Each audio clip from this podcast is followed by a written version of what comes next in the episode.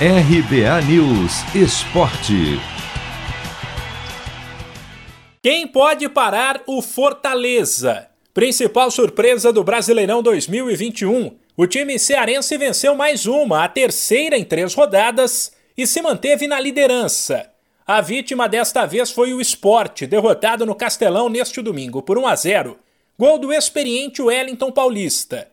Agora o Fortaleza soma nove pontos. Mesmo número do Atlético Paranaense, que perde nos critérios de desempate. O Furacão conquistou uma vitória difícil por 1 a 0 fora de casa sobre o Grêmio, que está no Z4, gol de Matheus Babi, e teve uma atuação bastante consistente.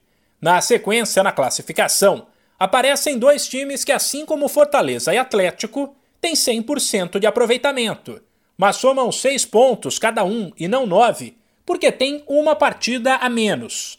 O Atlético Goianiense, cujo duelo com o Cuiabá, que seria neste fim de semana, foi adiado, já que a Arena Pantanal foi usada na Copa América, e o Flamengo, que fez 2 a 0 no América, no Maracanã.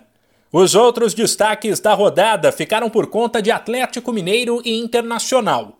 O Galo controlou o São Paulo, venceu por 1 a 0 o gol de Jair em Belo Horizonte e subiu quatro posições para o quinto lugar. Já o tricolor, que ainda não venceu no Brasileirão, está na zona de rebaixamento, enquanto o Internacional, desfalcado de 10 jogadores e comandado por um técnico interino, Osmar Loss, após a demissão de Miguel Ángel Ramírez, fez 1 a 0 no Bahia, fora de casa, gol salvador de Edenilson. As outras quatro partidas da rodada do fim de semana do Brasileirão terminaram sem vencedor. 0 a 0 Santos e Juventude, Chapecoense e Ceará.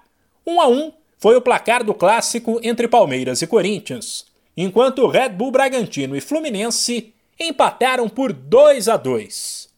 De São Paulo, Humberto Ferretti.